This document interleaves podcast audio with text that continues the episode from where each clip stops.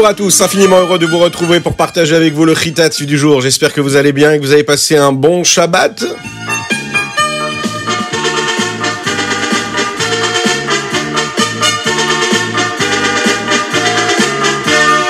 Baruch Hashem, on est ensemble pour partager le premier jour de la semaine, Yom Rishon, Parashat Mishpatim. Et nous sommes le Chafalef Shvat et Tafshin Pegimel, le 21 du mois de Shvat. Shnat Akel, l'année du rassemblement? Est-ce que vous êtes tous bien rassemblés?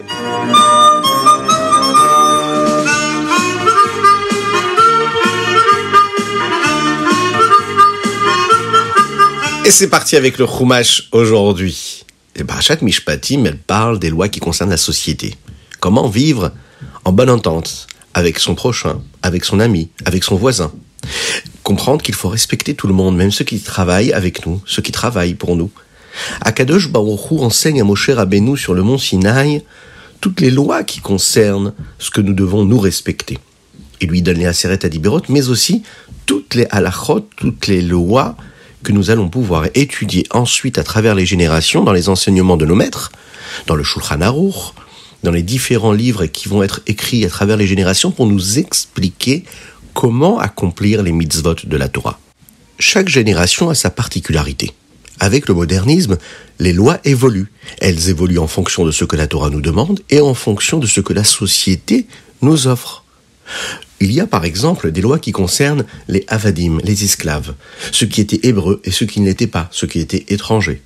Qu'est-ce qui se passe si un jour un esclave décide de sortir et d'être libéré?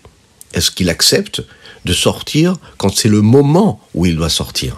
S'il a purgé sa peine, s'il veut rester chez son maître et qu'il n'a pas envie de partir, s'il souhaite par exemple se marier avec une autre servante qui est présente, quelles sont les lois qui concernent ce mariage-là?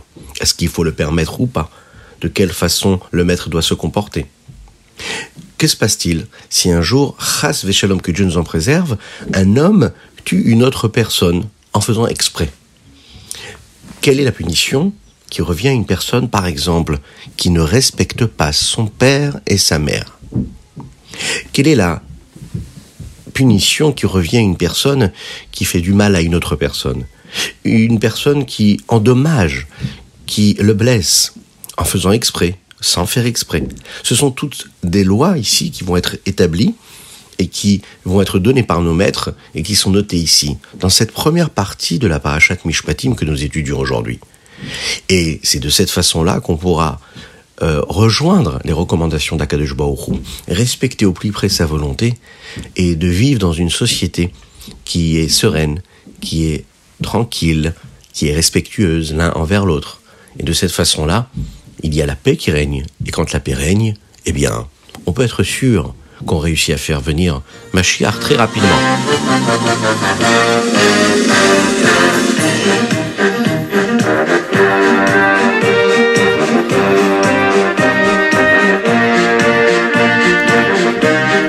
Et nous passons au Teilim du jour. Aujourd'hui, nous sommes le 21 du mois de Shvat.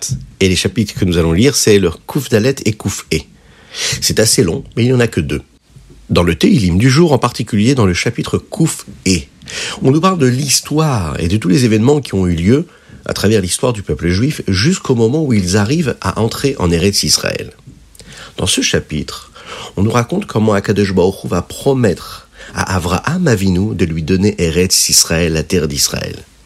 Les bénis Israël ont dû descendre en Eretz Mitzrayim, en Égypte. Pourquoi? Parce qu'il y avait une famine terrible. Comment Akadosh Baoru a fait sortir les bénis Israël de cette Égypte? D'ailleurs, c'est ce que nous étudions en ce moment dans la paracha, dans le Chumash.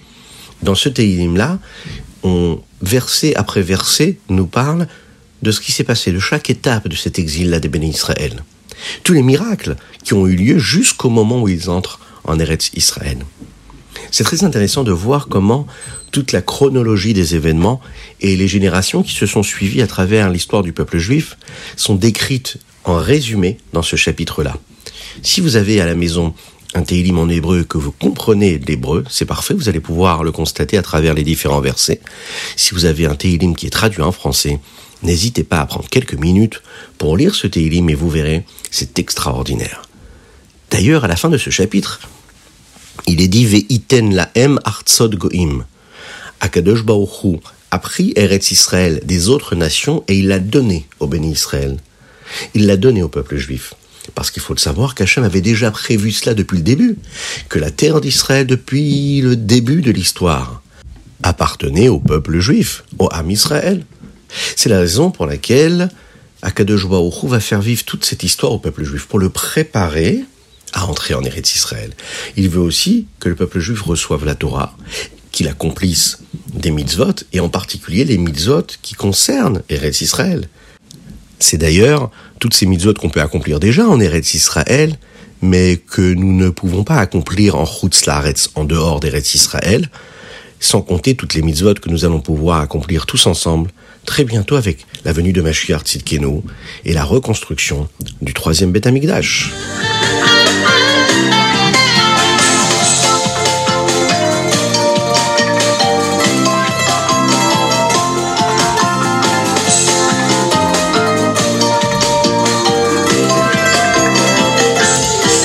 Et nous passons au Tania du jour. Aujourd'hui, nous sommes dans le chapitre 26 et nous sommes bien sûr le 21 Shvat Rafalef Shvat Shanab Shuta.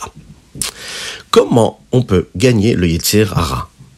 Ah oui, là c'est une vaste question. Comment y arriver Comment combattre le Yetzer Hara et surtout gagner, gagner ce combat?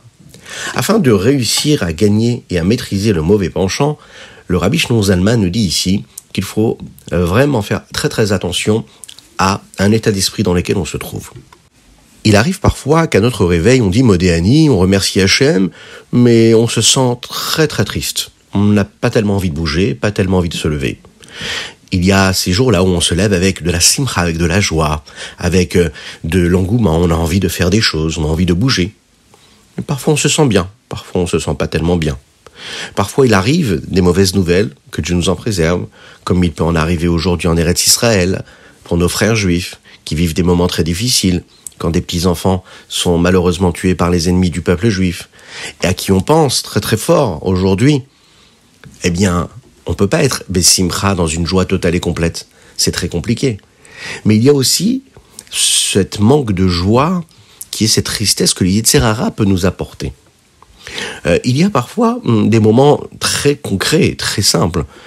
Ah, imaginez un jour, vous n'avez pas mangé comme il fallait le matin, ou vous n'avez pas mangé comme il fallait l'après-midi, alors vous avez faim, vous êtes un peu fatigué, hum, alors vous n'êtes pas concentré et vous vous sentez un petit peu paresseux. Vous n'avez pas envie de bouger. Ah, ça peut arriver ça aussi. Bon, eh bien le Rabbi Shonzalman lui dit le problème c'est que l'Yitzhara, quand il voit qu'on est triste, eh bien hein, il en profite pour nous encourager à ne rien faire, à ne pas bouger. Et nous on doit combattre ce Yitzhara. Alors comment on fait? Comment trouver la simcha quand on a toutes les raisons pour ne pas être simcha? Quand on a des bonnes excuses parce que ça arrive, des bonnes excuses. Surtout que le il est très fort pour nous trouver des bonnes excuses. On n'a pas envie de bouger, on devient paresseux. On n'a pas envie de bouger parce qu'on est triste. Le rabbi Shnon Zalman va nous dire ici qu'un juif, il a la possibilité, la capacité en lui de penser à ce qui est positif et à ce qui n'est pas positif. Par exemple, il doit se concentrer sur sa neshama, peu importe ce qui vient de lui arriver. Il doit penser à son âme. A priori, nous, la Neshama, on ne la voit pas. Qu'est-ce qu'on voit? On voit le corps. Et lorsqu'on voit des choses corporelles ou physiques ou matérielles qui nous empêchent de voir les choses comme il faut, c'est-à-dire à travers la Hashgacha pratit, la providence divine, à travers ce qu'Hachem attend de nous, eh bien, on peut oublier cette Neshama. On peut l'oublier parce qu'on ne la voit pas. Rabbi Shonzalman, il nous dit, il faut se concentrer sur l'âme, sur la profondeur de chaque chose. D'ailleurs, vous savez que nous allons célébrer ce soir et demain la Iloula de la Rabbani Chayamushka. Eh bien, la Rabbani de Chayamushka, elle raconte qu'un jour, quand elle était toute jeune, elle se promenait avec son père, le Rabbi Yosef Yitzhak, le Rabbi Rayatz, le Rabbi précédent, dans un parc. Et à un moment, ils se sont assis sur un banc là, le rabbi Yosef Yitzhak a dit à sa fille, la rabbinite Rayamushka, regarde bien autour de toi. Tout ce qui se passe maintenant, c'est de la Ashgacha pratit. C'est de la providence divine. C'est qu'Akadosh Baruch a voulu que cela se passe maintenant. Et donc, on doit prendre tout de suite une leçon. Vous connaissez peut-être cette histoire?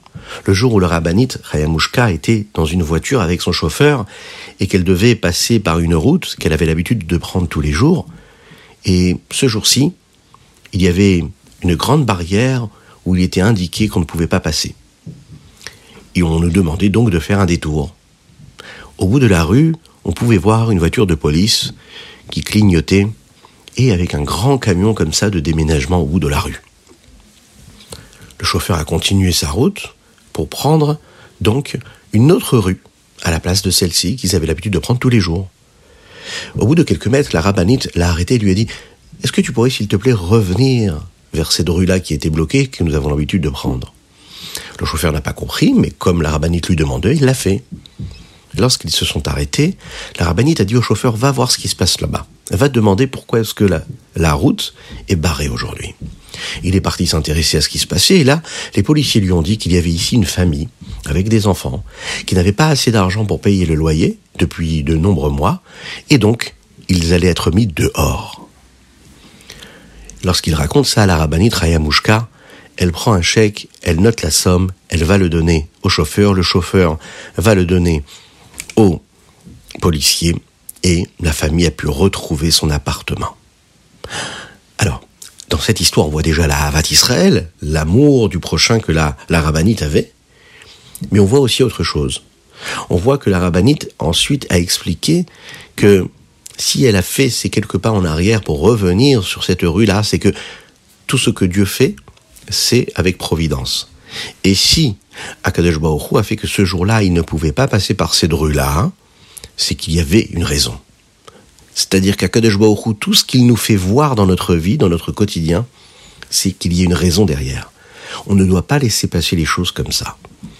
Donc, on revient à notre Tania et on verra donc que le Rabbi Zalman nous dit que nous, ce qu'on doit essayer de faire toujours, c'est d'aller chercher la raison profonde des événements, la raison profonde de ce qui se passe. Et c'est quoi la raison profonde? C'est la Neshama. On ne doit pas s'attacher à ce que nous voyons, mais à ce qui n'est pas encore visible. Se rappeler que tout ce qui se passe, ça vient d'Hachem. Il y a ce qui vient du plus profond d'Akadosh et qui est présent, qu'on a la possibilité de voir, et ce qu'on ne peut pas voir, ce qui est caché. Parce qu'on est en exil, parce qu'on est dans la galoute encore. On ne peut pas voir comment est-ce que c'est bon, comment c'est positif. On peut vivre de longues semaines, de longs mois, de longues années, et enfin comprendre pourquoi est-ce qu'on a vécu toutes ces difficultés parfois dans l'existence. Et le rabbi Shonzalman termine en nous disant qu'il y a un très grand salaire qui est réservé à une personne qui est capable de voir le bien qu'Akadosh Baruch fait, même quand c'est caché. Quand on réussit à faire cet effort-là, eh bien, Akadosh Baruch nous réserve un très grand salaire. Lorsque Mashiach va arriver, eh bien, on pourra voir, en fait, la profondeur de la présence d'Hachem qu'il y a partout dans toute chose. Et chaque personne qui fera cet effort pendant la galoute, c'est-à-dire d'aller se relier et se rattacher à cette partie d'Akadosh qui est cachée, et de la révéler et d'en prendre conscience, eh bien lorsqu'il y aura Mashiach, elle pourra voir Akadosh avec beaucoup plus de force, puisque pendant la galoute, elle aura déjà fait cet effort-là. D'ailleurs, ce qu'on demande à Akadosh c'est quand même qu'il nous montre lui-même, déjà maintenant, tout ce qui est caché, qu'il nous le dévoile. C'est ce que nous disons dans la bracha que le rabbi avait l'habitude de donner, la bénédiction qui disait Atov anire ve aniglé, qu'on puisse voir le bien, qu'il soit visible, pas juste qu'on en soit conscient après un effort personnel, mais qu'on puisse voir de nos propres yeux comment est-ce que cette galoute-là n'est plus une galoute, comment c'est véritablement une vraie, une vraie, une vraie Géoula, et cette Géoula que nous attendons Bekarov Mamash.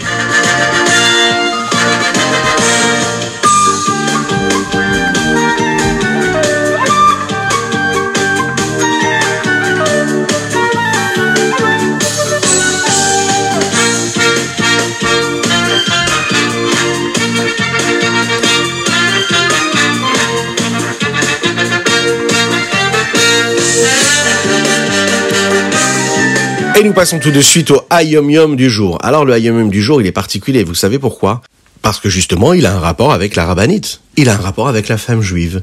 Le rabbi nous parle ici de l'importance, de la responsabilité des femmes de la communauté Chabad, des femmes de la communauté juive. Elles ont une mission particulière de construire, de travailler dur pour aider à tout ce qui est en lien avec la Yahadout, avec le judaïsme, le fait de diffuser la Torah, le fait de diffuser les mitzvot et la chassidout, et en particulier, le rabbi nous parle ici de la Taharat Amishpacha, la pureté familiale.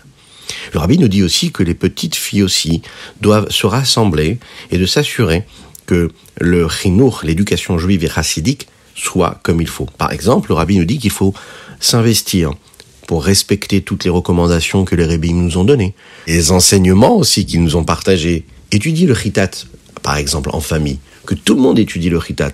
Oui, ça, c'est accomplir la volonté de nos rabbins. Le rabbi Yosef Yitzhak nous dit, dans une de ses sirotes, et en particulier une de ses lettres, qu'il avait l'habitude de rajouter des petites histoires dans les sirotes, dans les explications chassidiques qu'il donnait à tous ces enseignements, justement pour donner de l'envie à toutes les personnes de la famille qui avaient la possibilité d'étudier. Et à travers de ces histoires-là, eh bien, de s'intéresser encore plus au chemin de la chassidoute, aux habitudes que la chassidoute peut nous apporter. Vraiment, on comprend que le Rabbi Yosef Yitzhak, et à travers ses écrits, on peut le voir, le choix de ses mots, les idées qu'il transmettait, sont des idées qui sont très paisibles, très jolies à écouter et à entendre, et surtout à étudier.